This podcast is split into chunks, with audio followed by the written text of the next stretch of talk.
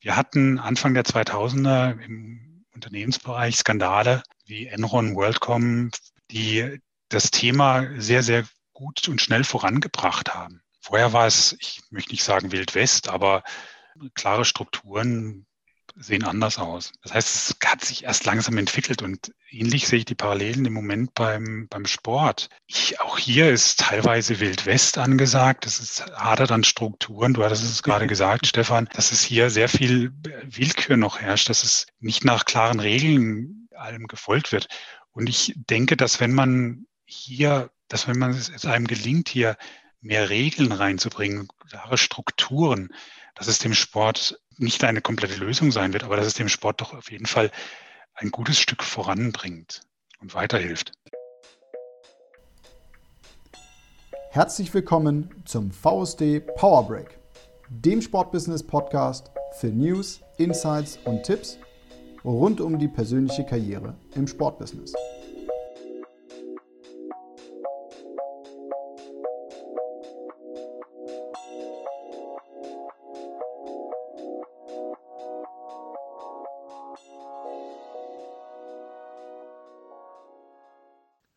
Moin zusammen und herzlich willkommen zum VSD Podcast Power Break.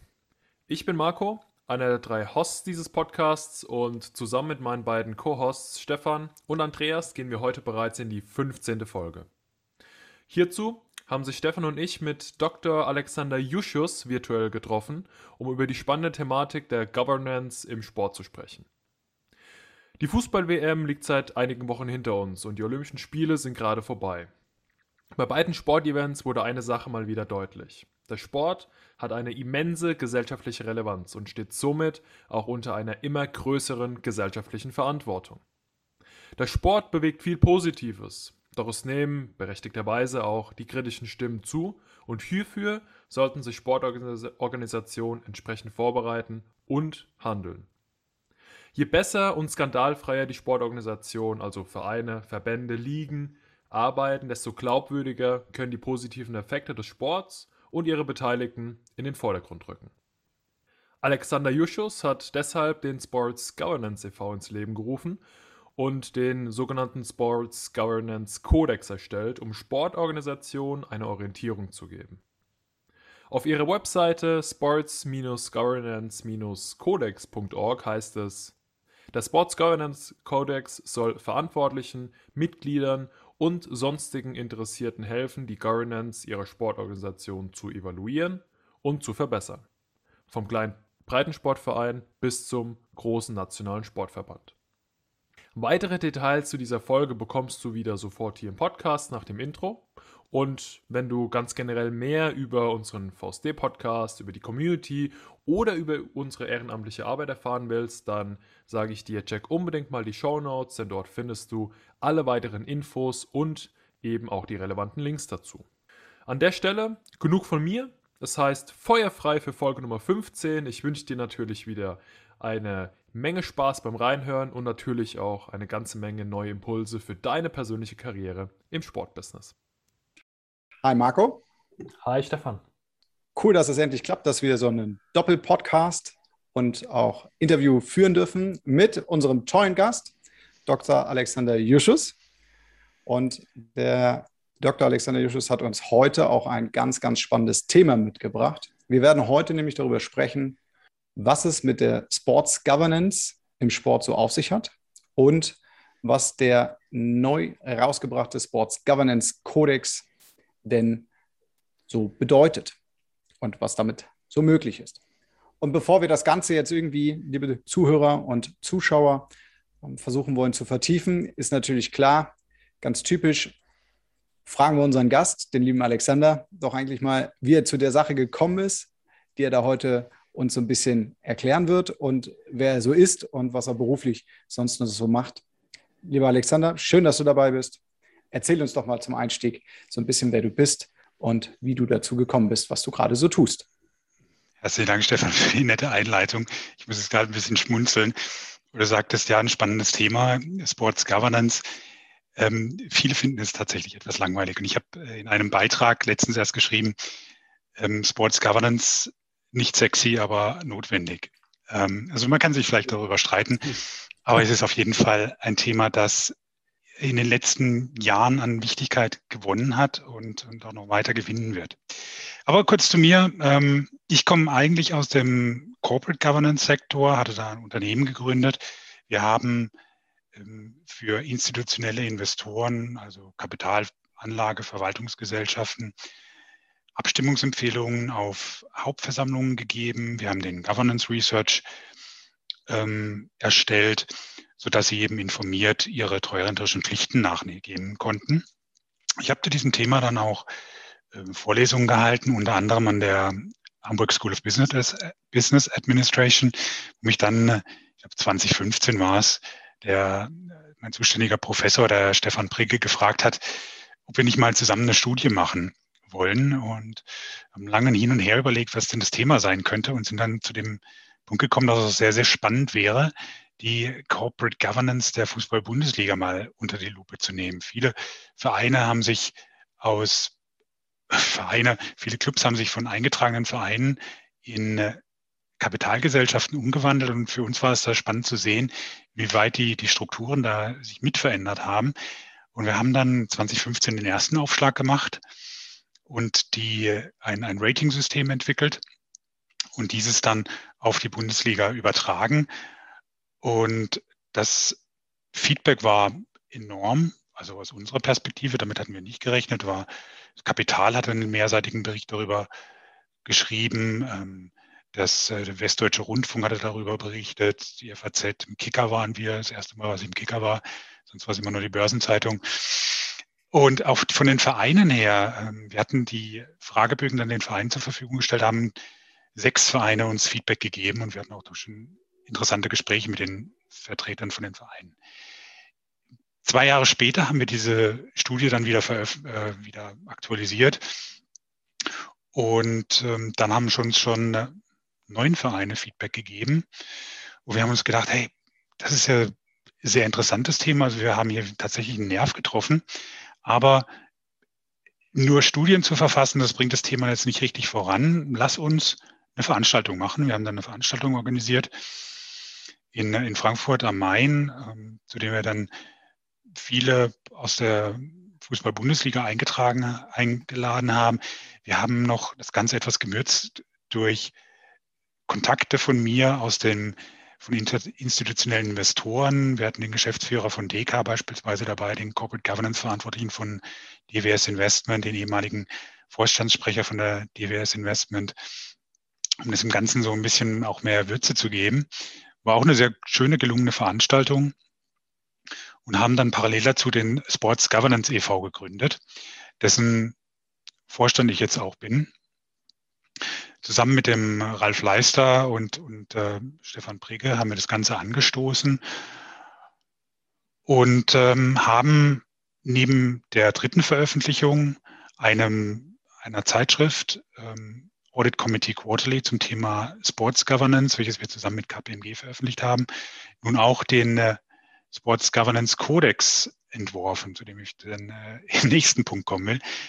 Eigentlich war Thema Vorstellung meiner Person. Also ich äh, komme aus dem Bereich Corporate Governance, ähm, bin über die Studie zum Bereich Sports Governance gekommen, habe einige äh, Unternehmen gegründet, bin jetzt im Moment Geschäftsführer des, also Vorstand des äh, Sports Governance e.V., bin noch Aufsichtsratsvorsitzender eines Frankfurter Unternehmens, Blue Planet Investment, und Geschäftsmanaging Partner von Governance and Values also relativ viele Hüte im Moment, die ich aufhabe. Da vielleicht aber dann nochmal nachgefragt, weil das für unsere äh, Zuhörer sicherlich auch nochmal interessant ist. Also, wie du dazu gekommen bist, das verstehe ich. Was hast denn du gelernt, studiert? Ich bin eigentlich von Haus aus Jurist. Ich habe dann in England promoviert und über diese Promotion bin ich äh, zu diesem Thema Corporate Governance gekommen. Das war Ende der 90er, Anfang der 2000er. Und damals hat das Thema gerade erst langsam angefangen, Fuß zu fassen. Im angloamerikanischen Bereich war es schon etwas weiter entwickelt. In Deutschland waren es so erst die ersten Gehversuche. Und ich fand das sehr, sehr spannend zu beobachten, wie denn so ein Thema vorangebracht wird. Und ähm, bin dann sehr schnell auf die Idee gekommen, ähm, hier lässt sich ein, ein Geschäftsmodell daraus entwickeln. Das finde ich, also so originär finde ich Geschäftsmodelle immer irgendwie spannend. Ähm, kannst du das auch nochmal beschreiben, ähm, von dem Einstieg, den du gerade äh, beschrieben hast, zu dem, wie quasi du zu, zum Sport gekommen bist? Für mich nachvollziehbar, aber das äh, klingt so als nach einer Prüfung, also ne, eine Prüfertätigkeit, ja, so von außen, man schaut sich etwas an. Ähm, wie entsteht denn hieraus, oder wie du gerade gesagt hast, ein Geschäftsmodell? Also Gibt es dann einen Zwang zu, dass man sowas machen muss? Ähm, vielleicht ist das ganz gut zu verstehen für unsere Zuhörer da draußen auch. Das sind verschiedene Aspekte, die da zusammenkommen. Ich glaube, äh, ein, eine Eigenschaft von mir ist, ist dass, dass wenn, mich, wenn ich irgendwelche Ideen habe, dass ich die dann auch sehr konsequent verfolge und dann auch realisieren möchte. Das kann am Ende des Tages dann sein, dass ich einfach sage, hey, ist nichts, ähm, ist, ist Blödsinn, was ich mir da ausgedacht habe, oder aber ich kann diese Idee nicht verwerfen und äh, sie bleibt bei mir im Kopf hängen und ich arbeite so lange daran, bis, bis man sagen kann, auch ähm, Drittpersonen sind von dieser Idee überzeugt und ich kann sie davon überzeugen und daraus entwickelt man dann äh, Geschäftsmodelle. Und ähm, bei mir ist es eben aus dieser Promotion heraus, das Geschäftsmodell des Proxy Advisors, das ich entwickelt habe. Das heißt, ich habe gesehen, hier ist, entsteht etwas, ähm, Corporate Governance bei, auf Unternehmensseite.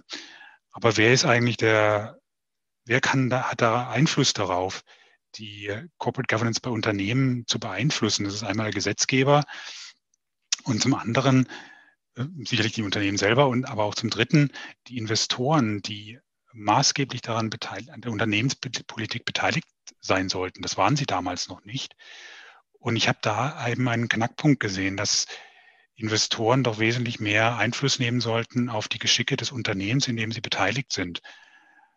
Und darauf basierend auf diesem Grundgedanken habe ich dann eben diese Idee weiterentwickelt und ähm, erst mit einem amerikanischen Unternehmen zusammen und dann später alleine mit, mit dem Unternehmen, das ich gegründet hatte, das Thema dann voranzutreiben.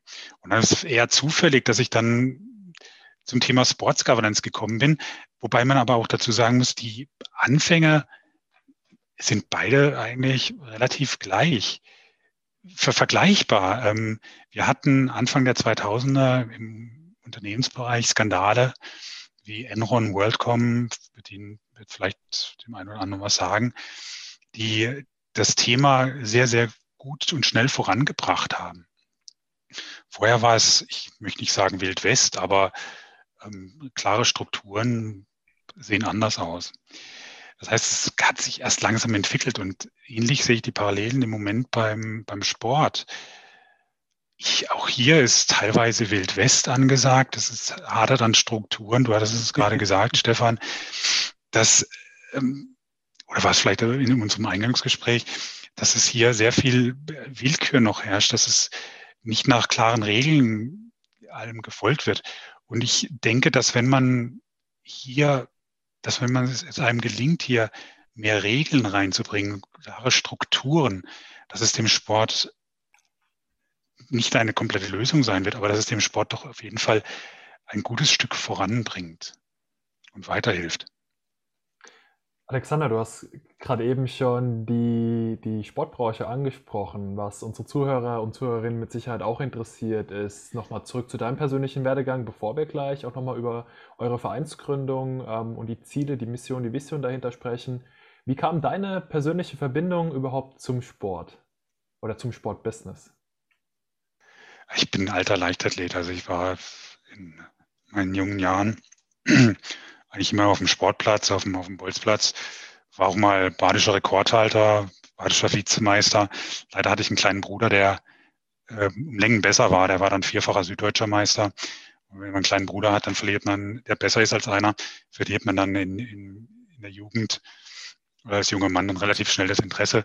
Ähm, aber das, die Begeisterung für den Sport war immer da und ich habe auch immer darauf geachtet, dass ich mich körperlich fit halte, habe alle möglichen Sportveranstaltungen verfolgt. Ähm, bin auch immer, immer begeisterter Radfahrer, gehe zwei, dreimal täglich, täglich, wöchentlich in, ins Fitnessstudio, verfolge die Olympischen Spiele, Fußballweltmeisterschaften, Fußball-Bundesliga, aber auch andere Sportarten. Also die Begeisterung ist nach wie vor vorhanden. Trainiere auch jetzt bei uns im Ort die äh, Jugend in Abteilungen Leichtathletik. Also ich find, fühle mich dem Sport äh, verbunden das, das, ist, das ist auch eine, eine, eine sehr gute Antwort, weil ich finde auf der einen Frage, auf der einen Seite die Frage so, so einfach, wo viele von unseren Gästen dann doch einen Moment nachdenken, aber man merkt dann doch, äh, Sport verbindet und Sport bringt viele unterschiedliche Persönlichkeiten zusammen und so ja dann auch deinen Weg von dem Bereich ähm, ja, Compliance äh, zum Sport. Du hast es ja nicht so gemacht, dass du aus dem Sport in die Compliance gegangen bist, sondern du hast ja eben deinen Beruf quasi auf deine Leidenschaft, auf, auf dein Hobby adaptiert, kann man das so sagen? Genau, sehr gut äh, ausgedrückt. Ich habe die, äh, die Defizite gesehen, die, die sich eben im Sport aufgetan haben, wie ich sie eigentlich aus, äh, aus der Corporate-Welt bekenne. Und äh, dadurch ist es mir relativ einfach gefallen, das zu übertragen oder den Versuch zu starten, das zu übertragen. Und was natürlich sicherlich auch geholfen hat, da ähm, gute Mitstreiter zu finden, die einen da unterstützt haben. Ja, und letztendlich ähm, beschäftigst du dich mit Sports Governance e.V. ja ehrenamtlich auch im Sport. Und das ist ja auch ein Schwerpunkt, worüber wir heute reden wollen, nämlich über den Verein, den du ähm, gemeinsam mit deinen ähm, ja, Mitgründern quasi gegründet hast. Und magst du uns da nochmal ein bisschen näher mit reinnehmen? Was macht Sports Governance e.V. denn überhaupt? Ja, wir haben die Diskussion, das ist glaube ich auch schon zwei Jahre alt, wo wir dann gesagt haben, Mensch, ähm, es gibt im deutschen Raum, eigentlich jetzt deutschsprachigen Raum, keine, keine Organisation, die sich wirklich inhaltlich mit diesem Thema auseinandersetzt, die versucht, über Studien, über Veranstaltungen, über Fort-, Außen-, Weiterbildung dieses Thema sich anzunehmen. Wir haben natürlich die, die Hochschulen, die dieses Thema auch ähm, anbieten, verfolgen, aber äh, nicht mehr in einer äh, praktischen Ausrichtung. Das ist dann noch eher mehr theoretischer Natur, so zumindest ist meine Wahrnehmung. Und wir waren der Auffassung, dass es doch auch eine mehr praktische Herangehensweise notwendig macht. Wir haben dann den äh, EV gegründet in Hamburg mit einigen Mitstreitern und sind jetzt dabei, den auf- und auszubauen. Wir haben, wie gesagt, mit den drei verschiedenen Studien zur Governance der Bundesliga ähm, die ersten Studien geschrieben. Wir sind jetzt gerade dabei, die, die nächste zu verfassen, wo wir auch noch die Premier League mit ins Boot nehmen, wollen aber auch zukünftig mehr auf den Breitensport eingehen. Fußball war halt natürlich nahe, deswegen naheliegend, weil es jeden interessiert, weil es so, so eine Art Leuchtturm Effekt hat. Ähm, jeder interessiert sich dann sofort damit. Hätten wir wahrscheinlich mit einer Studie zum äh, Governance in der Volleyball-Bundesliga angefangen, jetzt wahrscheinlich weniger interessiert. Ähm, und wir haben auch mit, mit Veranstaltungen schon angefangen. Wir hatten dann noch ähm, eine letztes Jahr, vorletztes Jahr in, im Rahmen der Euro Finance Week in, in Frankfurt. Ähm, wir hatten jetzt gerade gesprochen, wieder auf der Konferenz der Maleki Group in Frankfurt planen jetzt eine größere Veranstaltung, je nachdem, wie die Situation das zulässt, im, in Frankfurt im Herbst des Jahres zusammen mit einem größeren äh, Wirtschaftsprüfer und, und wollen so inhaltlich dies, das Thema auch voranbringen. Das, die, die Verantwortlichen in Organisationen zu sensibilisieren, mitzunehmen. Und ich glaube, im Fußball ist uns das schon relativ gut gelungen. Vielleicht, weil es auch, weil Fußball ein bisschen einfacher ist, weil die Verantwortlichen dort erkennen, hier ist ein Zusammenspiel. Wenn wir eine gute Struktur haben, wenn wir uns gut nach außen präsentieren, machen wir uns interessanter für Sponsoren, für Investoren, für potenzielle Geldgeber. Und auch unsere Stakeholder sehen uns in einem ganz anderen Licht. Und von daher ist es sicherlich etwas, etwas leichter im Fußball, das Ganze zu bewerkstelligen. Aber wie gesagt, wir wollen das auch in die anderen Sportarten rausbringen. Wir haben äh, mit der Eis zur Eishockey-Liga einen guten Draht. Ähm, ich bin im Gespräch mit dem Deutschen Handballbund und, und anderen Sportarten. Also von daher bin ich da relativ zuversichtlich, dass wir mit dem Governance e.V. auch inhaltlich zukünftig weiter wachsen können und mehr in die Breite gehen können. Also schon mal sehr sympathisch, dass ihr in meiner aktuellen Heimatstadt in Hamburg äh, euch gegründet habt und wahrscheinlich auch aktuell sitzt. Da ist schon mal eine persönliche Verbindung auf jeden Fall da. Ähm, das heißt unausweichlich, dass wir uns auch mal physisch, sobald äh, die gegebenen Zeiten mal wieder da sind, auch ja, das zusammensetzen. Das, das Problem bei, bei, der Vereinsgründung, ich weiß nicht, ob ihr es kennt, ist ja, man muss ja sieben Leute zusammenbringen in einen Richtig, Raum. Ja. Und viele der Vereinsgründer, die kamen halt aus Hamburg. Ich selber hocke jetzt hier in Rastatt, das ist äh, zwischen Baden-Baden und Karlsruhe ah. im Badischen. Direkt in der Ecke. Äh, und da muss ich halt natürlich die Fahrt nach Hamburg antreten, aber ich denke, Hamburg ist eine ganz gute Adresse für. für aber haben wir ja eine ähnliche Konstellation wie bei uns im VSD. Wir haben nämlich auch, wir haben eine Heidelberg-Hamburg-Verbindung. Ähm, bei euch ist es da, also zumindest Baden-Württemberg und Hamburg, die Bundesländer, die sind mal gleich bei unseren beiden Organisationen.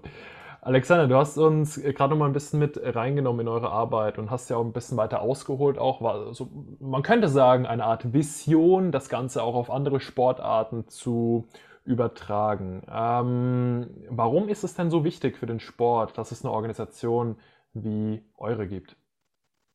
Ich habe da jetzt eine ganz Liste, lustigerweise, ich habe gerade daran gearbeitet, an dieser Präsentation, die, die auch eine Grundlage für eine, für eine Schulung dann sein soll. Ähm, erstmal ist es wichtig, dass sich der Sport bewusst wird, dass er eben im Fokus der Öffentlichkeit ist.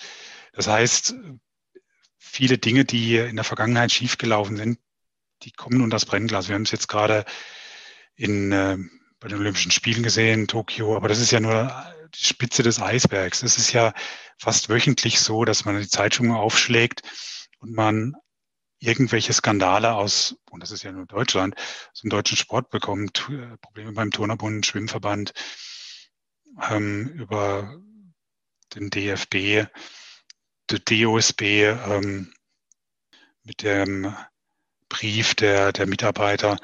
Das sind ja Themen, die ach, fast schon institutionalisiert sind, äh, immer wiederkehren. Und deswegen auf diese Probleme bauen wir leider eben auch auf. Das heißt, wir ähm, wollen mit dem Sports Governance e.V. den Sportorganisationen eine Handreichung bieten, an die sie sich einmal wenden können, über den Kodex auch ein Instrument an die Hand geben, an dem sie sich abarbeiten können, dass sie als Maßstab, als Regelwerk nehmen können, um es für sich zu adaptieren oder eben äh, selber versuchen, es in ihr Rahmen ihrer eigenen Sportorganisation, ihres Verbandes vielleicht durchzusetzen. Wir wollen Aufklärungsarbeit leisten. Das heißt, beispielsweise wieder in die Hand nehmen, die Studien, die wir gemacht haben, den Fußball-Bundesligisten beispielsweise aufzuzeigen, wo denn die Schwächen im System liegen, wo nachgearbeitet werden muss. Wir wollen äh, weiterbilden und so die Strukturen innerhalb der helfen, die Strukturen zu stärken innerhalb der Sportorganisation. Ich glaube, das habe ich jetzt hoffentlich halbwegs gut zusammengefasst. Also finde super verständlich. Ähm, ich würde gerne auf eine Aussage von dir kurz nochmal aufbauen mit so einem, äh, ich sag mal, sinngemäß wiedergegebenen Zitat. Du sprachst gerade davon, ähm, wenn man die Zeitung aufschlägt ähm, und dann sich in den Sportteil begibt, trifft man ganz viele Skandale. Äh, Winston Churchill soll mal gesagt haben, das Erste, was er liest, äh, wenn er Zeitung liest, ist der Sportteil. Warum? Weil das der einzige Teil ist mit den guten Nachrichten. er sagt aber auch no sports. Ja, so, und da ist so die, die, die, die spannende Frage ähm, für mich, die gerade aufkommt, braucht der Sport wirklich die Hilfe von außen? Weil ich gehe jetzt mal an unsere Dachverbände, ähm, national, international, die sich ja, wie wir gerade alle ja wissen, äh, nicht unbedingt immer rühmlich äh, verhalten, zumindest in der, in der Spitze. Ähm, schaffen die Organisationen das an der Stelle wirklich nicht von allein? Und du hattest eine Sache auch noch gesagt, da würde ich gerne nachfragen ähm, dem Sport klar machen, dass er im Interesse der Öffentlichkeit ist. Ähm, aber ist das nicht eigentlich genau das, was den Sport auszeichnet, dass eben alle Menschen in irgendeiner Art und Weise eine Meinung sich dazu bilden können, was er denn tut, sowohl sportlich als auch durch deren Handeln an sich? Ähm, also braucht es wirklich diese Hilfe von außen? Ist es so böse geworden oder, ähm, oder schlecht geworden? Ähm, weil wenn ich jetzt von Winston Churchill wieder ausgehe, dann ist das doch eigentlich der gute Teil? Also ich, ich würde uns jetzt nicht als Hilfe von außen verstehen. Äh, wir bieten dies als, als Hilfestellung an. Ähm, von außen, Druck von außen würde, glaube ich, ganz anders aussehen. Dafür fehlen uns die Möglichkeiten. Da ist ja das Innenministerium gefragt. Da würde Druck von außen erfolgen. Wir sehen uns mehr als Hilfestellung. Ähm, man kann auf uns zukommen, man kann es aber auch gerne verzichten darauf. Das bleibt jeder Sportorganisation selbst überlassen. Ähm, wir möchten einfach nur Hilfestellung leisten und können aber auch den Sportorganisationen garantieren wir jetzt über, übertrieben, aber mit uns haben sie doch wesentlich eine größere Möglichkeit, an ihre Stakeholder heranzukommen, insbesondere die Sponsoren, Investoren, und sie von sich zu überzeugen, dass sie inhaltlich auch die Werte vertreten, die sie nach außen darstellen möchten. Und ich denke, dass der Sport das auch selber kann. Ähm, es gibt, der DFB hat ja seinen Ethikkodex. Der DOSB hat seine Good Governance-Regularien. Ähm, ich denke, was es da bedarf, ist vielleicht dann noch ein bisschen mehr Expertise, die durchaus von außen kommen kann. Aber das werden die Organisationen selber wissen. Äh, ich hoffe, dass, dass sie da auch ein bisschen Expertise von außen suchen, weil Expertise von außen, sie bringt ja auch eine gewisse Unabhängigkeit mit. Und das ist gerade im, im Bereich der Governance ein ganz wichtiges Element weil dieses Silo-Denken, welches manchmal an den Tag gelegt wird von Sportorganisationen, ist nicht immer hilfreich. Da sollte man doch einfach mal jemanden externen fragen, ähm, wie denn andere Organisationen, andere Stakeholdergruppen die Entwicklungen sehen. Aber ich bin auch da fest davon überzeugt, dass die Sportorganisationen diesen Weg selber gehen können. Das ist jetzt ein Prozess. Das war bei den Unternehmen in der Corporate Governance auch nicht immer so. Da gab es viele Unternehmen, die sich quergestellt haben. Heutzutage ist es Standard, dass eine sportliche, äh, Entschuldigung, dass Unternehmen, gelistete Unternehmen ähm, Entsprechenserklärungen zu ihren Governance-Richtlinien abgeben. Das ist vollkommen normal geworden. Und ich denke, dass es im Sport genauso passieren wird wir bieten jetzt eine Hilfestellung. Die Sportorganisationen werden sich jetzt umorientieren, auch nach den ganzen Skandalen und Skandelchen in der Vergangenheit. Sie werden sich verbessern. Da bin ich zuversichtlich. Sie werden hier und da die externe Hilfe suchen, Unterstützung suchen und dann wird man hoffentlich irgendwann auf dem richtigen Weg sein. Du hast drei Begriffe genannt, die, glaube ich, für unser Publikum ähm, nochmal ganz hilfreich sind, vielleicht noch besser zu verstehen. Ähm, du hast zum einen von der Governance als solchen gesprochen. Ähm, ich verstehe die Governance-Richtlinien sowohl aus dem Unternehmenssicht als auch vielleicht auch auf den Sport übertragen, also generell auf Institutionen. Einfach ausgedrückt, es sind eigene Leitlinien des Handelns, die ich mir auferlege im Rahmen der Berücksichtigung der gesetzlichen Möglichkeiten oder die, die das Gesetz gibt, also in der Regel etwas strenger. Ähm, Teil 2, der Begriff, äh, der sicherlich noch wichtig ist zu verstehen, ähm, Kodex. Ein Kodex ist von meinem Verständnis her etwas, was nicht, also dem verpflichte ich mich, das ist ein Versprechen, aber Versprechen, wie wir wissen, können ja auch gebrochen werden. So, und das ist so einmal das. Und äh, dann ist so die Frage, dieses Versprechen, Entsprechen, dass ich sage, ich möchte nach dem Kodex halten, ist das dann diese Entsprechenserklärung? Von der du gerade gesprochen hast, also diese drei Begriffe. Kannst du uns die vielleicht so ähm, einmal nochmal so in rein Glied bringen? Jetzt habe ich natürlich, liebe Zuhörer, sorry, ja, an der Stelle, aber auch mal schon nochmal so meine Gedankenwelt dazu gebracht. Aber ich würde es gerne auch noch einmal versuchen, besser zu verstehen. Das war natürlich eine echte Herausforderung. Und wir haben uns da sehr, sehr viele Kodizes angeschaut. Wir haben uns angeschaut, wie es die Briten machen. Wir haben uns auch angeschaut, wie es die Australier machen. Und selbst die Inder und die Japaner haben einen Sports Governance Kodex. Echt, Wenn nur Deutschland halt, nicht, das ist ja typisch. Na gut, es ist ja jetzt nicht so. Der DOSB hat ja seine Good Governance Regularien. Ähm, äh, auch die Europäische Union hat da schon was gemacht. Aber es äh, ist in unseren Augen sehr ausbaufähig gewesen. Deswegen haben wir uns dieser Sache auch angenommen. Und das war natürlich auch eine große, wieder das Wort Herausforderung, ähm, nicht nur an den Leistungssport zu denken, sondern eben auch an den Breitensport. Und ich glaube, das ist uns ganz gut gelungen, dass wir da eine Abstufung gemacht haben. Dass wir gesagt haben, wir haben zum einen Prinzipien. Das heißt, das sind Grundsätze, die eigentlich jegliche Sport, jede Sportorganisation umsetzen sollte. Soll, muss. Jetzt kommen wir schon wieder zu den Begrifflichkeiten. Dann haben wir auf der zweiten Ebene Empfehlungen, die die Sportorganisationen umsetzen sollen. Aber wie gesagt, die Betonung liegt auf Empfehlungen. Und der letzte Abstufung, das sind Anregungen. Das heißt, je nach Sportorganisation sollte diese, diese Anregungen umsetzen. Das sind jetzt drei Abstufungen. Du hattest gesagt, ähm, ein Kodex, daran hält man sich. Ähm, aber wir haben, der, der, die Natur des Kodex ist auch so, dass man eine Erklärung abgibt. Ähm, und das war uns sehr wichtig, weil Transparenz ein ganz, ganz wichtiges Element ist in der Governance. Und unsere Philosophie und auch äh, die in der ganzen Corporate Governance ist, dass man die Punkte nicht eins zu eins umsetzen muss. Man, es gibt Fälle, wo man eben aus begründeten Anlass dieser Empfehlung nicht folgt, dass man sagt, hm, wir, wir sind jetzt ein ganz, ganz kleiner Verband und die Größe erlaubt es nicht, ähm, einen, einen Sechser Aufsichtsrat zu haben, Aufsichtsgremium zu haben. Oder aber wir sind hier alle ehrenamtlich tätig. Was, was wollen wir hier mit Vergütung und Veröffentlichung von Vergütung? Das, ähm, das sind Elemente, die dann aber erklärt werden wollen.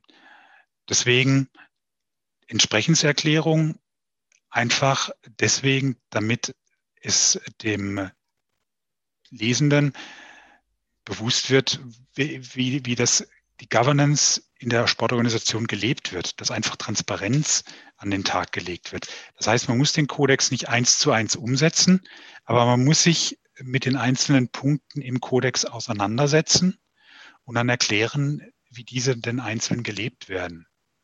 Und das ist das Wichtige daran. Es ist jetzt nicht, dass er eins zu eins umgesetzt wird, sondern dass man sich ihm, mit ihm auseinandersetzt und sich fragt in der Organisation, sind das jetzt wichtige Punkte, die wir für uns wahrnehmen sollten oder macht es bei uns jetzt erstmal keinen Sinn? Das also ist, glaube ich, die große Stärke des Kodex. Finde ich, äh, finde ich ein sehr, sehr guter Punkt an der Stelle eben auch, ich sage mal so, so ein bisschen zusammengefasst in das Gewissen der Sportorganisation oder auch in die ähm, Verantwortlichen der, der entsprechenden Sportorganisation. Ähm, zu reden. Es geht ja viel hier um Ethik und Moral, um, um, um Political Correctness auf der einen Seite.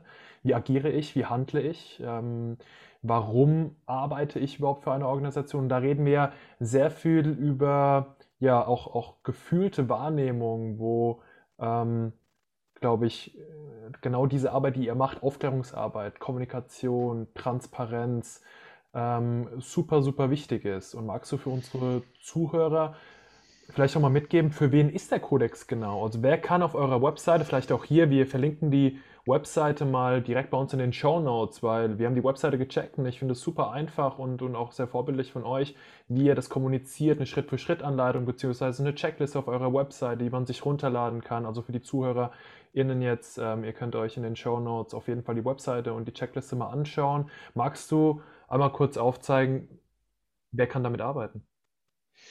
Wir haben das zweigeteilt. Das eine sind die Sportorganisationen, da reden wir wirklich von Sportverbänden, wir reden von Ligen, wir reden von Vereinen, aber auch beispielsweise die Kapitalgesellschaften in der Fußball-Bundesliga, die diese, diesen Kodex anwenden sollen und Entsprechenserklärungen abgeben sollen. Und hierfür haben wir die, die Anleitung auf der Webseite eingestellt. Ähm, ich hoffe, dass sie leicht verdaulich ist und leicht verständlich. Wie gesagt, das Ganze muss nicht eins zu eins umgesetzt werden. Es muss einfach nur erklärt werden, warum man einen Punkt jetzt beispielsweise nicht folgt. So, das ist der eine Bereich, der sich auf die Sportorganisationen fokussiert und der andere Bereich, um vielleicht auch ein bisschen den Kodex voranzubringen, den Gedanken und den Druck auf die Sportorganisationen zu erhöhen, haben wir noch Unterstützer ähm, aufgelistet. Das heißt, das sind ähm, beispielsweise Sponsoren, das können aber auch andere Organisationen sein, beispielsweise die äh, NADA, die National Anti-Doping Agency, äh, unterstützt uns. Ähm, Sportfrauen unterstützen uns, aber auch Unternehmen wie jetzt äh, Rogers Burnson, die Personalberatung machen, oder aber KPMG, äh, die, die uns da unterstützen, die sehr viele äh, Sportorganisationen auch die, die Abschlussprüfung machen. Ähm, also so haben wir es zweigeteilt. Einmal die Sportorganisationen auf der einen Seite und auf der anderen Seite die Unterstützer. Und Sportorganisationen wirklich von dem professionellen Bundesligisten bis hin zum Dorfverein können alle. Wäre schön, wenn, uns ist es komplett bewusst, gerade in den kleineren Vereinen, äh, die haben einfach nicht die Manpower, sich mit vielen Dingen auseinanderzusetzen. Da wäre es schön, wenn die Möglichkeit besteht. Ähm, aber von den größeren Organisationen, gerade von den professionellen Agierenden und von den Verbänden und den Ligen, da würden wir es dann schon erwarten. Irgendwie ploppt gerade bei mir so eine, eine Analogie oder ein, zu, zu dem Thema Nachhaltigkeit auf.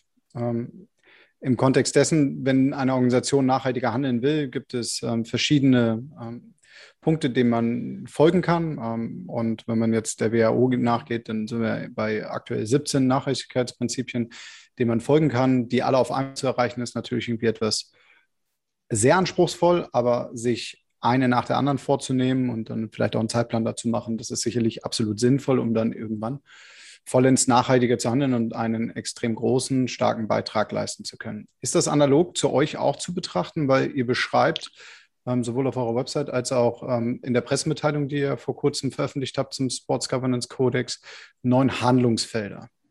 Ähm, und also ist, du hast vorhin schon mehrfach gesagt, man muss nicht alles auf einmal machen, man kann es nacheinander machen. Aber wenn wir jetzt mal die Handlungsfelder nehmen, über welche reden wir denn da? Also kannst du da versuchen, ein bisschen Transparenz reinzubringen, dass wir verstehen, ähm, woran, wo könnte ich anknüpfen? Weil wir haben verschiedene Felder ja schon gestriffen. Jetzt habe ich so ein bisschen den Faden verloren. Wir hatten es über die Handlungsfelder. Ich mhm. hatte aber gerade einen Gedanken, den ich da noch zurufen wollte. Ja, sehr gerne. Ähm, habe ich jetzt leider, leider vergessen. Ähm, aber die Analogie zum, zum, zu, zu, zum, zur Nachhaltigkeit, mit der kam ich rein. Vielleicht war das. Ja. Nachhaltigkeit ist im Übrigen auch ein, ein Punkt, äh, mit dem wir uns auseinandersetzen. Also Nachhaltigkeit äh, eher im Sinne von ökologischer Nachhaltigkeit. Ja. Äh, das ist klar und wichtig. Ähm, das ist ein Prozess, dieser Kodex, äh, auch die, die Umsetzung. Das ist uns vollkommen bewusst. Das wird eine Zeit dauern, bis jetzt erstens die ersten Entsprechenserklärungen kommen. Wir haben jetzt die ersten Unterstützer gewonnen. Äh, die Organisationen die müssen sich ja erstmal damit auseinandersetzen. Ähm, diejenigen, selbst die bei uns in der Kommission tätig waren, die werden, nehmen das jetzt erstmal in ihre ganzen Gremien mit, wo dann auch viele äh, erst, wo die Zustimmung vom, vom Aufsichtsgremium oder vom, vom Vorstand kommen muss, das wird lange dauern, das wird ein Prozess sein. Wir haben es bei der, sehen es bei der Corporate Governance und dem Corporate Governance Codex, der wird mindestens alle zwei Jahre eher jährlich aktualisiert, seit 20 Jahren. Und immer noch gibt es neue Felder, die sich da auftun. Das ist eine Entwicklung, die über die nächsten Jahre äh, passieren wird. Und deswegen ist das jetzt im Moment nicht alles in, in, Stein gemeißelt und für die Ewigkeit bestimmt. Da wird es sicherlich viele Punkte gehen, die, die sich, die, die irgendwann obsolet werden. Ich sehe es jetzt beispielsweise am DOSB, ähm, ähm, den Good Governance Regularien, da ist noch sehr viel zum Thema Datenschutz. Da ist eigentlich eine, da hat der Gesetzgeber schon sehr, sehr, sehr viel umgesetzt, sodass wir da aus unserer Sicht eigentlich gar keinen Handlungsbedarf mehr sahen, auch, auch zum Thema Interessenskonflikt. Wir haben da zwar ein Handlungsfeld explizit zu diesem Thema, weil es sehr, sehr wichtig ist, aber viele Punkte sind da schon gesetzlich aufgegriffen worden, sodass man da jetzt nicht nochmal den, den Finger erheben muss. Das heißt, das ist vielleicht auch schon ein, ein Punkt, der den Kodex zu, zur gesetzlichen Norm unterscheidet. Wir greifen nicht Gesetze nochmals auf, sondern ähm, schaffen Richtlinien, die eigentlich weicher Natur sind. Das heißt, man sollt, soll sie umsetzen, aber man muss es nicht. Ähm, darf, ich, darf also, ich nur eine Frage, darf ich noch mal kurz zwischenfragen? Ähm, klar. Interessenkonflikt ist, glaube ich, das einfachste Beispiel, ähm, dass Menschen mit dem Thema Marquardt ganz zu Beginn, also Compliance auch genannt, ähm, und dann eben auch Governance irgendwie mit verbinden. Und ähm, jetzt gibt es natürlich äh, klare Regeln, ähm, inwieweit zum Beispiel ähm, hier vorgegangen werden soll. Und ich denke jetzt aber vom, also rein vom Gesetzgeber her, und ich denke jetzt zum Beispiel auch an die Fußballweltmeisterschaft 2006 äh, zurück, äh, Fall Utz Klasen äh, als damaliger ENBW-Vorsitzender und Co., ohne jetzt zu tief in ein Beispiel reinzugehen, wo ihm ähm, quasi Beeinflussung äh, vorgeworfen muss. Er wurde freigesprochen, ähm, ist soweit klar. Aber wenn du jetzt sagst, okay, Umgang mit Interessenkonflikten ist ein Handlungsfeld und äh, wer jeder, der im Sportbusiness tätig ist, oder irgendwie so, sowohl ehrenamtlich als auch beruflich, wird sehr wohl wissen, dass äh, Sport ein People-Business ist. So wird es zumindest bezeichnet. Das heißt, basiert auf Beziehungen ähm, und auch auf Wissen. Und ähm, da sind Interessenkonflikte eigentlich im Grunde genommen relativ schnell äh, entstanden. Über welche Art von Interessenkonflikt reden wir denn denn hier? Ja, erstmal Interessenskonflikte, die kommen überall vor. Das ist auch jetzt nichts Schlimmes, wenn ein Interessenskonflikt entsteht es liegt es oftmals in der Natur der Sache. Das passiert in jeder Organisation.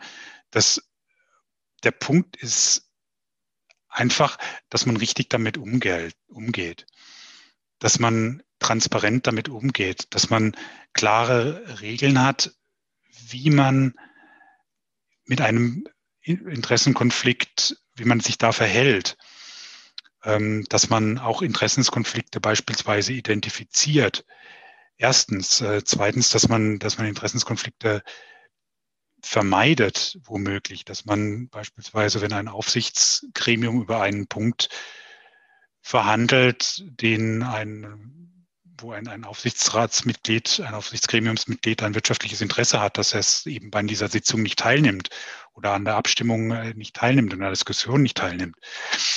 Und drittens, ähm, klare Regeln eben beim Vor liegen von Interessenskonflikten. Ich lese jetzt hier ein bisschen ab, deswegen gucke ich ein bisschen weiter runter. Ähm, dass diese Regelungen auch auf öffentlich verfügbar sind, sodass sie jedem, für jeden Stakeholder nachvollziehbar sind. Dass es auch für den Betroffenen eine, eine Anzeigepflicht gibt, dass größtmögliche Transparenz an den Tag gelegt wird. Ist das nicht vielleicht dann sogar etwas, was ähm, genau der Grund ist, weshalb, ich sag mal, der medienorientierte Profisport ähm, große Schwierigkeiten haben wird, weil dieser von, ja, ich sag mal, zu Teilen sehr vermögenden, einflussreichen Personen äh, geführt, aber auch zu Teilen abhängig ist. Und ähm, dann natürlich Sport als äh, kommunikative Plattform, als Vehikel für bestimmte Interessen dient, also Informationen in den Markt zu spielen, Werbung, Sponsoring oder ähnlichem. Ähm, und dann quasi so eine Wenn-Dann-Beziehung, die man aus Excel ja sonst kennt, ähm, oder wenn dann sonst Beziehung äh, auf einmal entsteht.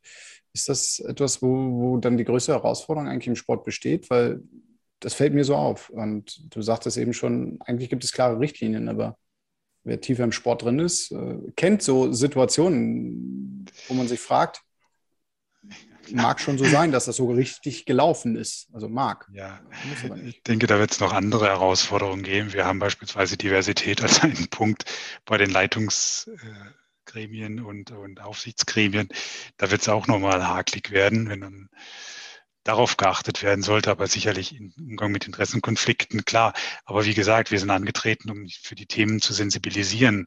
Und wenn es uns erstmal gelingt, hier äh, schon mal einen Pfahl in den Boden zu schlagen und zu sagen, ihr müsst darauf achten, ihr müsst klare Regeln haben, wenn so etwas passiert, wie ihr damit umgeht, dass es nicht einfach an, äh, zur Tagesordnung gehört, dass, dass ihr da auch die Transparenz an den Tag legt, die Stakeholder informiert, dass Interessenskonflikte vermieden werden.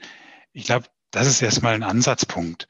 Wie die Organisationen damit dann selber umgehen, damit müssen sie sich erstmal selber damit auseinandersetzen. Aber ich glaube, für uns wird es schon erstmal ein Erfolg sein, wenn wir die Organisationen damit sensibilisieren. Im zweiten Schritt natürlich hoffentlich, dass sie das dann auch entsprechend beherzigen, umsetzen und auch leben. Aber wie gesagt, das wird ein Prozess sein, der wird nicht von heute auf morgen das Ganze umgesetzt sein. Und viele, klar, gebe ich dir vollkommen recht, die werden damit hadern. Die werden sagen, was soll denn das? Ähm, damit beschneiden wir uns selber. Aber wie gesagt, das war in der Corporate Governance früher genauso. Und ich, wir sehen es auch immer wieder, dass, dass Interessenskonflikte auch bei den größten Unternehmen das, das Handeln diktieren. Aber mal ganz provokant gefragt, äh, Alexander, gerade was das Thema Sensibilisierung angeht, du hast das Thema Diversity angesprochen, da denke ich jetzt gerade an die, an die letzten Vorkommnisse ähm, des, des letzten großen Sport-Mega-Events äh, vor Olympia auf der einen Seite stellt sich ein äh, deutscher Fußballnationalspieler. Du sprichst über die Fußball-Europameisterschaft, ich glaube, die können wir direkt ansprechen. Oder? Über die Fußball-EM, genau. Ich dachte, wenn ich das jetzt so latent erkläre, dann ist den ZuhörerInnen klar, worüber wir sprechen. Aber den machen wir jetzt mal ganz plakativ. Manuel Neuer steht mit einer Regenbogenflagge im Tor und ein paar Tage später entscheidet, sich der Weltverband dagegen, ähm, die Allianz Arena, wir kennen alles das Beispiel, ich glaube, ich muss nicht nochmal wiederholen. Wie passt das zusammen, den Funktionären muss doch klar sein, welche Reaktion kommt eigentlich, oder? Das ist doch, normalerweise ist doch total klar, was passiert. Warum, deiner Meinung nach, warum, warum kommt sowas trotzdem noch vor, wo sich äh, die Menschen dann alle die Hände vors Gesicht halten? Ja, es ist schon ein bisschen peinlich. Ähm, das ist im Übrigen auch ein, ein, ein Handlungsfeld, das wir, mit dem wir uns auseinandersetzen, Kommunikation und äh, Berichterstattung.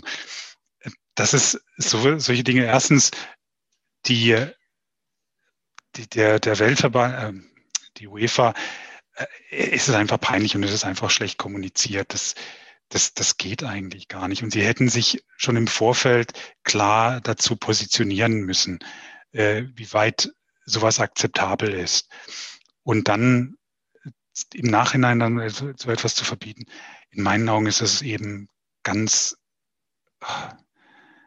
es ist einfach No-Go. Äh, es ist peinlich letzten Endes und jeder schüttelt mit dem Kopf. Ähm, da ist, ähm, haben die einfach die, das sind einfach Lücken.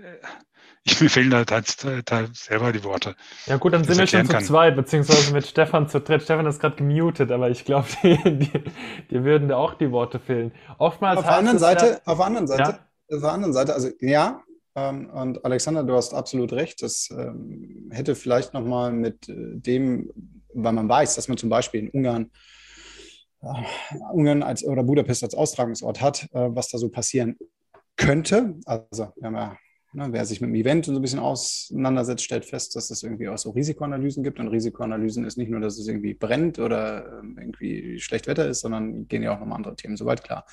Auf der anderen Seite ist die UEFA ähm, eine Institution, um das Beispiel fortzusetzen, die aus äh, 55 Mitgliedsverbänden besteht, die alle quasi aus verschiedenen Ländern kommen mit äh, unterschiedlichen Kulturen, Werten ähm, und, und, und, Interessen, also auch dann quasi rein sportlich auch betrachtet und wirtschaftlich mit anderen Interessen und dann bei der UEFA sind.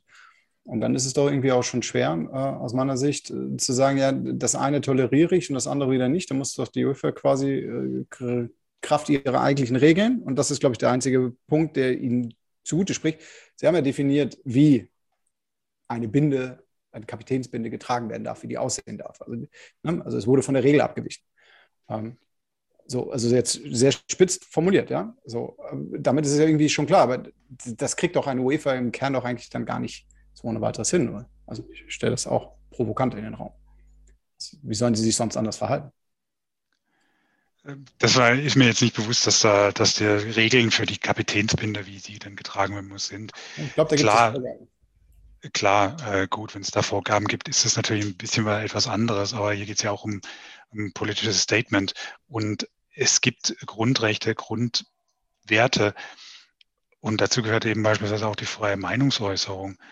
Und die sollte man bei jeglicher Sportorganisation, jetzt wird es aber langsam recht politisch, ähm, nicht nicht verbieten. Das, ähm, das ist, sollte eigentlich auch ein Prinzip sein, dem sich der Sport, aber das ist jetzt wirklich, wie gesagt, meine persönliche Meinung, wird auch nicht im Kodex reflektiert, hochgehalten werden sollte, dass man eben nicht nur auf Sport, Sport, Sport und Hauptsache finanzielle Interessen, sondern eben auch auf die Grundwerte, Grundrechte Wert legt, dass dies ein elementarer Bestandteil ist. Auch nur so kann man die Akzeptanz im Sport aufrechterhalten.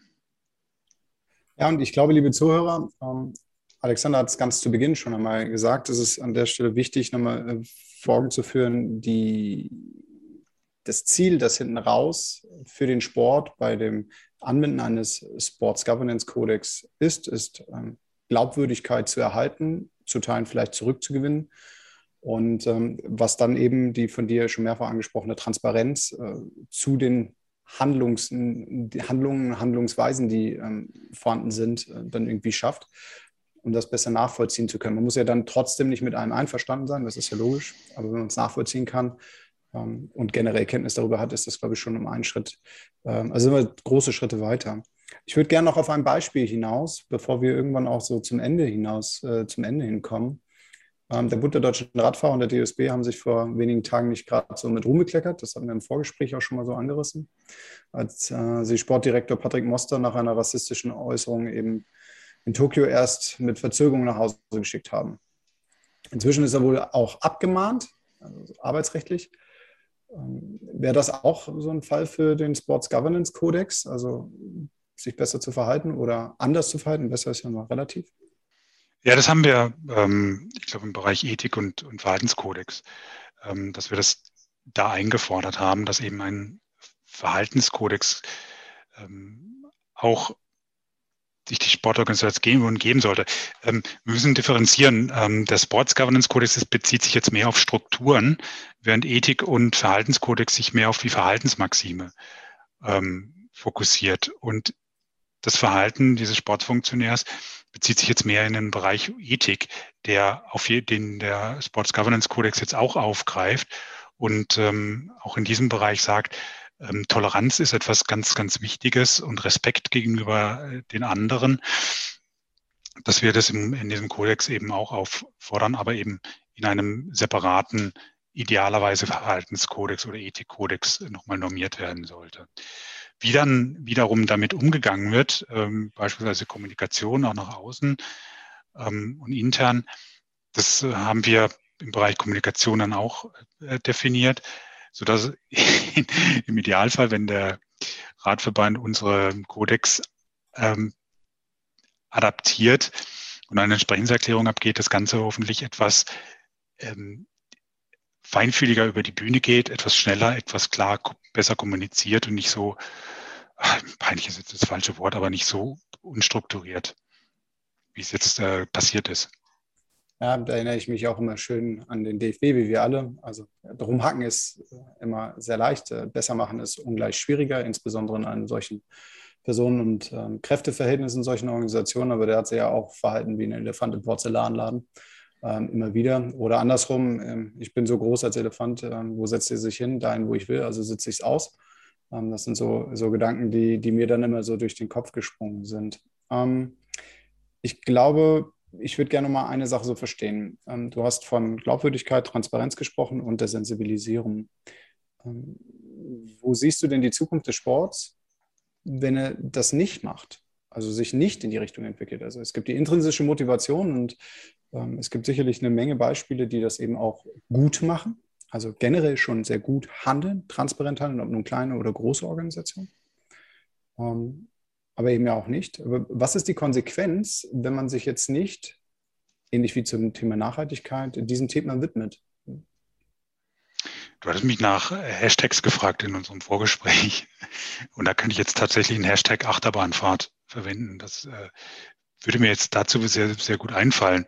Es wird immer wieder Höhen und Tiefen geben. Es wird immer wieder Skandale geben, wie wir sie gehabt haben. Es wird Sportarten geben, die sich über eine Zeit hinweg aus den Skandalen heraushalten, die stabil nach außen auftreten und dann wird es trotzdem wieder passieren.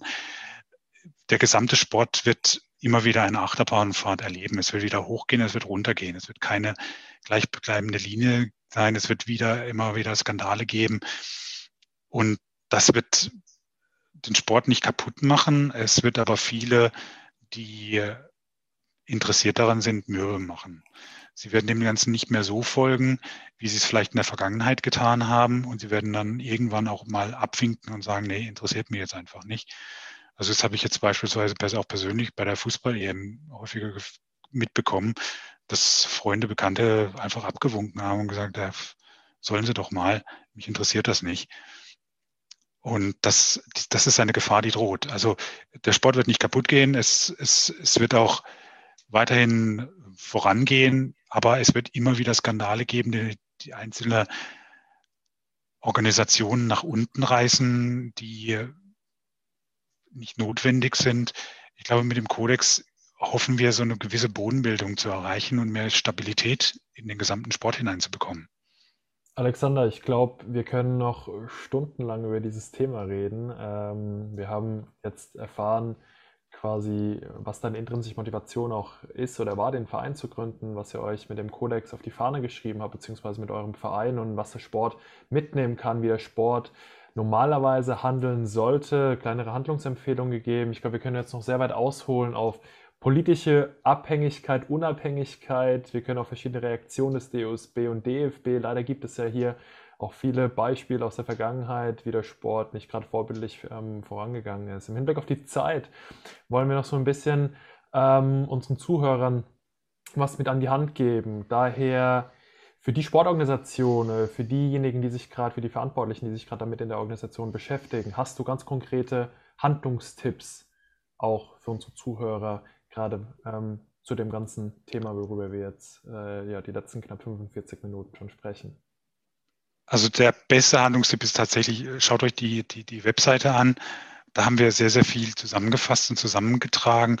Ich bin jetzt, wie gesagt, gerade dabei, eine, eine Schulung zu erstellen, nicht lange eine Präsentation, die wir zur Verfügung stellen können.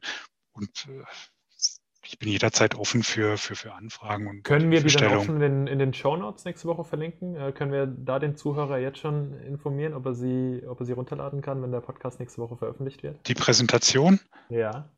Ähm, ich ich, ich arbeite hart dran, dass ich es bis Ende der Woche fertig habe. Okay, kein Druck. Ansonsten findet ihr, liebe Zuhörer, dann äh, die Präsentation auf unserer Webseite. Da verlinken wir sie auf jeden Fall, wenn wir sie noch nicht in den Show Notes verlinkt haben. Gerade auf unsere Webseite gehen, www.vsd-online.de. Da findet ihr dann auch die Präsentation an der Stelle. Vielen lieben Dank, Alexander, dass du uns die zur Verfügung stellst. Dann möchte ich gerne noch einen kleinen Werbeblock oder Infoblock, Werbeblock ist der falsche Ausdruck, wir sind ja im Kontext der Governance. Ähm, die Website, die Alexander gerade angesprochen hat, findet ihr direkt auch unter Sports mit S vorne und hinten minus Governance minus Codex. Punkt, Achtung zuhören, ORG. Also Sports minus Governance minus Codex.org. Verlinken wir auch nochmal in den Show Notes. Jawohl, lieber Alexander. Ähm, das war jetzt ja quasi ein, ein ruhiger Ausklang, wenn ich das gerade so habe. Aber also wir dich ja nicht so äh, verabschieden lassen. Ähm, wie wird man Mitglied? Weil auf eurer Seite, die ich gerade benannt habe, steht, man kann Mitglied werden. Und wenn man Mitglied wird, ähm, also erst einmal, was hat man davon? Ähm, und zum Zweiten, ähm, wie wird man das eigentlich? Also einfach einen Antrag ausfüllen, gibt es einen Mitgliedsbeitrag, wie funktioniert das? Ja, also ich bin jetzt gerade etwas verunsichert. Ich hoffe, dass wir, dass wir das auch eingestellt haben. Wenn nicht, ist das über die sportsgovernance.net Seite die Vereinsseite äh, verfügbar. Da ist auf jeden Fall der, der Mitgliedsantrag oder ansonsten mir einfach eine E-Mail schicken. Ähm, Benefits, erstmal mit Sicherheit kann derjenige, diejenige äh, bei, uns, bei uns mitwirken. Wir haben sehr, sehr viele Themenbereiche, äh, sehr viele Möglichkeiten. Wir bieten gutes Netzwerking an. Wir haben äh, Veranstaltungen, an denen mitorganisiert werden kann, an denen dann auch vergünstigt bis kostenfrei äh, teilgenommen werden kann. Ja. Richtet sich die Mitgliedschaft an Einzelpersonen oder auch an Institutionen? An, also auch natürliche Personen oder auch an Institutionen? Auch an juristische Personen. Okay. An natürliche und juristische Personen. Okay, cool. Das würde bedeuten, Marco, wir als VSD, wenn wir uns dann in Sachen Sports Governance auch einig sind äh, bei uns im Vorstand und natürlich mit unseren Mitgliedern, MV steht bald an, ähm, schließen wir euch, uns vielleicht auch direkt bei euch an. Würde mich sehr freuen. Ja, cool. Lieber Alexander, vielen herzlichen Dank, dass du uns so ausführlich und ähm, ja, berichtet hast, was ihr für Ziele verfolgt, ähm, wo die Relevanz herkommt, wo eure intrinsische, zu teilen aber auch extrinsische Motivation ähm, liegt, den Sport ähm, hier an der Stelle du hast nicht davon gesprochen, Hilfestellung zu geben, aber vielleicht so ein bisschen anleiten zu können, zu sensibilisieren. Ähm, ich habe es sehr, sehr, sehr genossen, weil ich jetzt einfach mehr weiß und ähm, ja, irgendwie schon Bock habe, da noch besser zu werden, in der Hoffnung, dass wir es an sich als Organisation, jetzt als VSD gesprochen, schon ziemlich gut machen. Und die Relevanz, ähm, ja, die ist, glaube ich, insbesondere bei den großen Organisationen offensichtlich da vielleicht ein bisschen transparenter und nachvollziehbar zu agieren. Vielen Dank, dass du dabei warst. Und ähm, liebes Publikum, einen kleinen Ausblick mit Alexander und weiteren Gästen planen wir noch ein Digital Sports Meetup. Ähm, stay tuned. Ja, Hat Spaß gemacht. Von, von, von, mir, von mir vielen Dank ähm, für den ganzen Input. Äh, auch für mich waren die, die letzten Minuten äh, nicht nur lehrreich, sondern sie haben Spaß gemacht mit dir, auch wenn wir uns noch nicht so lange kennen. Ähm, ging das sehr, sehr schnell auch mal wieder da die klassische Verbindung über den Sport. Äh, Sport verbindet dann doch auf eine gewisse Art und Weise. Ähm, ich hoffe, dass auch unsere Zuhörer ähm, ja, die Motivation bekommen haben, sich mit dem Thema auseinanderzusetzen. Du wirst mir zustimmen, äh, wenn man sagt, eines der komplexeren Thema, Themen im Sport, aber mittlerweile, wie wir gehört haben in verschiedenen Beispielen, sei es der DFB, sei es der DUSB, sei es FIFA oder UEFA, zwingend notwendig, auch gesellschaftlich Verantwortung zu übernehmen und ja, korrekt zu handeln, damit man sich nicht aufs Abstellgleis, zumindest auch kommunikativ und strategisch ähm, mit der Sportorganisation dann befindet. Danke an dich. Sehr gerne, hat Spaß gemacht. Toll. In diesem Sinne, liebes Publikum, liebe Zuhörer, bis bald. Schöne Sommerferien. Tschüss. Tschüss. Tschüss. Liebes Publikum, der Marco hatte eine coole Idee. Der hat nämlich gesagt, du Stefan, was hast denn du von unserem Gespräch, das wir jetzt gerade mit dem Dr. Alexander Juschus ähm, geführt haben, so mitgenommen? Und ähm, das wollen wir euch dann jetzt mal nicht vorenthalten, weil die gleiche Frage stelle ich dem Marco ganz gerne und vielleicht schmeiße ich ihm den imaginären Ball jetzt gleich mal rüber. Boom, da fliegt er. Sag mal, Marco, wie fandest du es? Was, was nimmst du mit? Ja, die Frage, die wirfst du mir direkt wieder zurück. Ähm, also jetzt direkt so drei Minuten nach unserer Podcastaufnahme rattert der Kopf natürlich noch. Auf der einen Seite hätte ich noch zig Fragen stellen können, natürlich gerade zur ähm, aktuellen, ähm, zum aktuellen Olympia-Event beziehungsweise auch zum vergangenen Fußball, äh, zur Weltmeisterschaft. Daher, was habe ich für mich mitgenommen? Ich habe für mich mitgenommen, dass Governance oder Good Governance, ähm, Überbegriff häufig ja auch Compliance, nicht so, nicht so komplex und kompliziert äh, umzusetzen sein muss, wie, wie man manchmal vermutet. Ich glaube, viele Sportorganisationen oder auch Sportfunktionäre trauen sich an das Thema noch nicht wirklich ran, weil es für sie erstmal auf den ersten Blick komplex wirkt, ähm, ein bisschen Verantwortung oder einige Verantwortung natürlich auch mit sich bringen. Aber für mich habe ich gelernt, lieber eine Sache äh, korrekt machen, sei es political correct, ähm, ethisch, moralisch korrekt, ähm, als äh, ja, im, im, sich von, von den ganzen Begrifflichkeiten und von den ganzen Verantwortungen ähm, ja, ähm, ähm, zu, zu, zu überrumpeln zu lassen und dann am Ende des Tages gar nichts zu machen. Also zusammengefasst, sich mit dem Thema beschäftigen, vor allem mal wieder transparent zu kommunizieren, Fehler klar zuzugestehen. Da gehört natürlich auch eine gewisse Haltung mit dazu. Ich glaube, das Wort ist auch einmal gefallen, Haltung eben zu zeigen und sich ganz klar bewusst darüber zu werden, nach welchem Wertekonzept, nach welchem Werteprinzip man handelt und ähm, wie man mit seiner Organisation am Ende des Tages dastehen will. Weil wenn man dann den Switch zur Kommunikation, zum Marketing schafft, ist es, glaube ich, von unserer Gesellschaft mittlerweile ganz klar verlangt. Das sehen wir an den Reaktionen auf Social Media oder auch in den klassischen ähm, im linearen ähm, Medien, wie damit umgegangen wird, wie das dann eben auch äh, kommunikativ ja, zerschossen wird, wenn ein Verband mal oder eine Liga nicht so handelt, wie sich das eben die Gesellschaft vorstellt. Ich hoffe, ich habe das jetzt einigermaßen auf den Punkt bringen können. Und Gut, das war deine, also die Frage galt ja dir, nicht mir. Also, so, ne? also, also, wenn du mir jetzt, ne, liebe Zuhörer, die Frage habt ihr nicht gehört, aber ihr kennt die Frage, wurde mir gestellt. Ähm, also das Erste, was ich nochmal lerne, beziehungsweise mir nochmal vor Augen führen lassen habe, ist, dass insbesondere die bekannten Sportorganisationen, die sich ja, wie wir alle wissen, sportlich echt rühmen lassen können, weil sie geile Sachen machen, von geilen Events, geilen Spielen, tolle Sportler. Also steht ja außer Frage, das ist ja das, was wir am Sport lieben. Sich aber aufgrund der Entwicklung, die wir haben ähm, oder die sie genommen haben, Alex hat ja irgendwie gesagt, ne, wie wir es uns auch wissen, vom EV zu einer Kapitalgesellschaft sich zu entwickeln. Ähm, das ist ja eben nicht einfach so. Ähm, und das hat dafür ja Gründe und damit verbunden geht es ein bisschen Transparenz in das Handeln. Und ähm, das gibt es nur bedingt. Und es zeigt sich dadurch, dass es verschiedene Vertreter oder verschiedene handelnde Personen im Sport gibt, im deutschen Sport, die irgendwie diesen Missstand nicht mehr äh,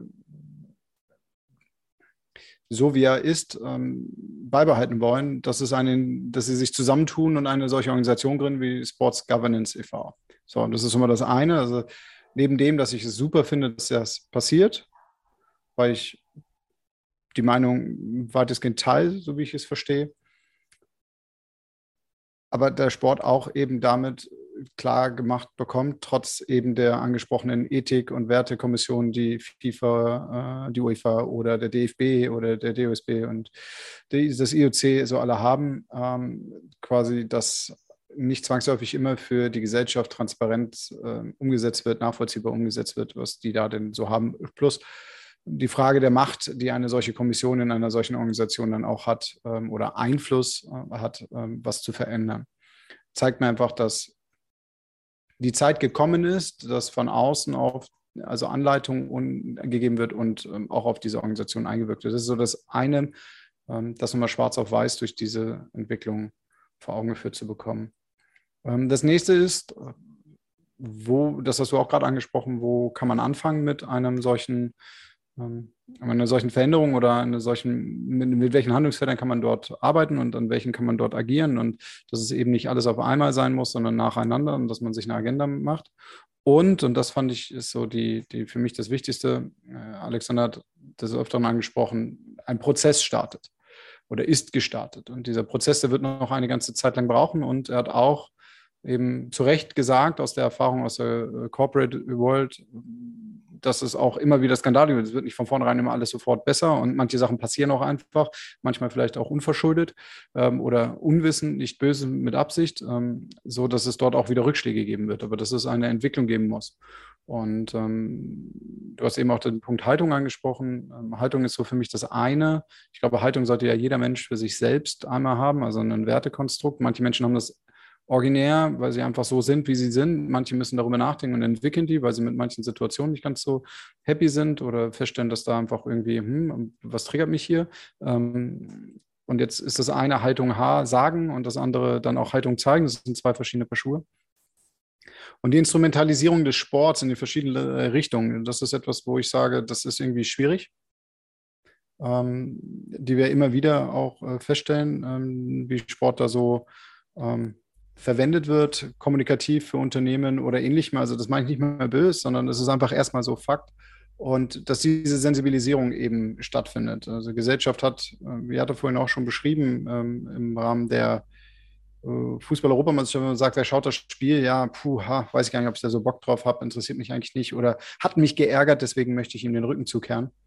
Und ja, jetzt mein Monolog, glaube ich, gleich auch am Ende, weil ich, es ist die Zeit gekommen, über einen solchen Kodex Hilfestellung zu geben und sich durch eine Entsprechenserklärung diesem, diesem oder seinem eigenen abgeleiteten Kodex ähm, zu verschreiben, an dem man sich dann messen lassen kann. Und das ist etwas, das finde ich sehr gut und ungleich schade, dass wir an diesen Punkt kommen, aber du, ähm, das ist ja jetzt obsolet, weil es ist so, wie es ist. Schadspruch, den wollte ich nie sagen. Und jetzt hast du es getan. Das war, ein, das war ein cooler Abschluss. Jetzt müssten wir noch so Musik zum. Mal gucken, ob wir das im Nachgang machen. So Musik zum, zum, zum, so Pianomusik, weißt du, zum, zum Ausklingen, so als. Fand ich schön. Eine gute Zusammenfassung. Ich glaube, die 60 Minuten haben wir jetzt auch voll. Geil. Äh, toll, Entschuldigung. Hat Spaß gemacht mit dir. Gleichfalls. Lieber Marco, Grüße dahin, wo du bist. Bleib gesund. Liebes Publikum, ihr da draußen auch, und ich habe es vorhin schon gesagt zum Abschluss, habt einen schönen Sommer, genießt, genießt auch die Sportevents, die jetzt sind und vor allem, wer Lust auf Sport hat, genießt auch seinen Sport, macht ihn. Und wir sehen uns, hören uns ähm, ganz, ganz bald über die bekannten Kanäle wieder. In diesem Sinne, euer Stefan. Und euer Marco. Bis bald. Tschüssing.